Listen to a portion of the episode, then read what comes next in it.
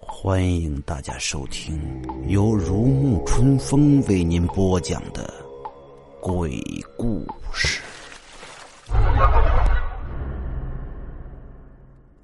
五，黄仙洞府。天一点点亮了，小红妈妈又恢复了常态。一睁眼看到炕的另一头还睡着个男人，吓了一大跳。更可怕的是，饭桌腿上还拴着一只黄皮子，黝黑的嘴巴，深褐色的毛，脖子上拴着一条刺眼的红腰带。小红妈妈腾的蹦到地上，一直守在屋子里的小红爸爸赶紧扶住了媳妇儿。王半仙听到动静，也醒了过来。看看时间差不多了，王半仙儿伸手捅了捅睡着的黄皮子，牵着红色的腰带，就像牵着自己家的宠物一样，走出了屋门。小红家人和村里大胆好事的村民都好奇的跟在后面。走了大约十分钟，王半仙儿在黄皮子的引导下来到了村口的大柳树旁。黄皮子就地转了一个大圈就在大家纳闷时，突然转的这个圈成了个洞口。王半仙儿盘腿坐在洞口，伸手解开黄皮子脖子上的红腰带，揣进怀里。黄皮子并没有立刻逃跑，围着王半仙前前后后看了个遍，最后趴在地上，就像是叩头谢恩一样。王半仙微微合手，黄皮子一闪，就没了踪迹。王半仙来到了黄仙洞，这个洞府很大，也很讲究，富丽堂皇的像童话里的宫殿。右侧一趟站立着黄衣美女，左侧一趟站立着黄衣俊男，中间高高的座椅是个黄山老者。鹤发童颜，仙风道骨。我来之意，想必仙家已经明了，恩怨因果各有说辞，可否容我坐以调停？王半仙缓缓的说着自己的来意。陈年旧事都是命中劫数，我辈也不想强人所难。儿媳丧女心痛，只怨那人太歹毒手段，也只想以其人之道让其痛彻心扉。谁想申姑娘多次请求以自己换取一家平安，倒是重情重义，吾等也不想再多生事端。黄山老者悠悠的道来。那何以小红妈妈又遭遇灵力入体呢？这是意外。那女子爱女心切，入夜就魂魄离体，遍寻女儿，拖住红儿不让入胎，好几日都耽搁下来。时不得已，吾儿媳才借体传言，希望能有调停之术啊。接着，王半仙在黄山老者的陪同下走进了客厅，看见了躺在床榻上的红衣女孩，伸手摸了摸口鼻，没有呼吸，也不僵了。王半仙拿出杯里的白玉瓷瓶，拧开瓶盖后，把瓷瓶口对着红衣女孩的口鼻，念念有词的说了一大堆的咒语。女孩体内飘出一缕似有似无的气体，直接入了瓷瓶。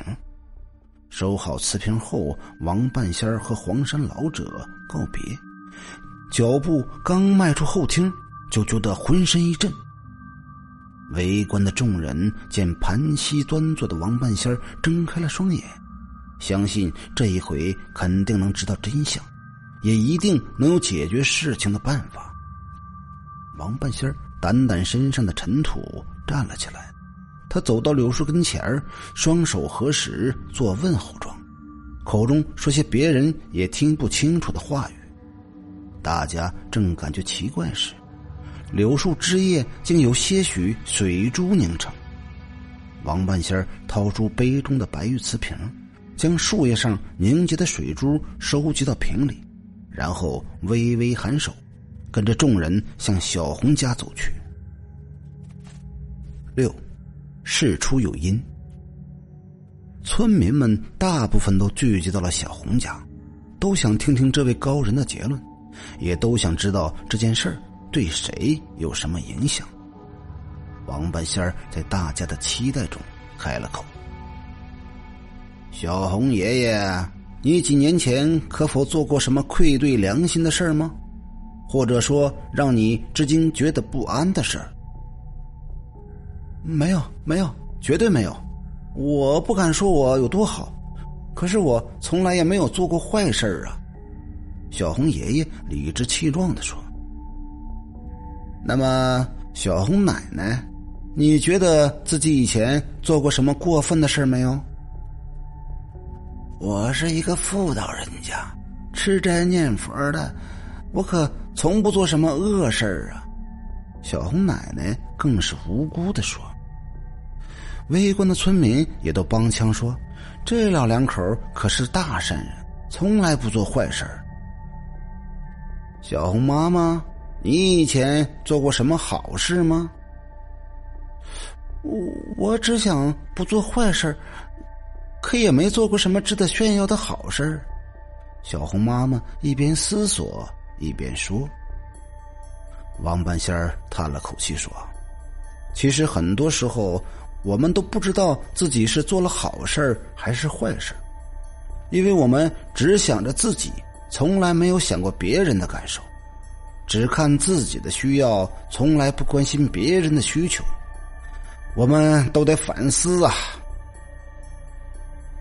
七年前的一天，小红爷爷去山里狩猎，本想去打个野兔改善一下生活，谁知道彩夹子上。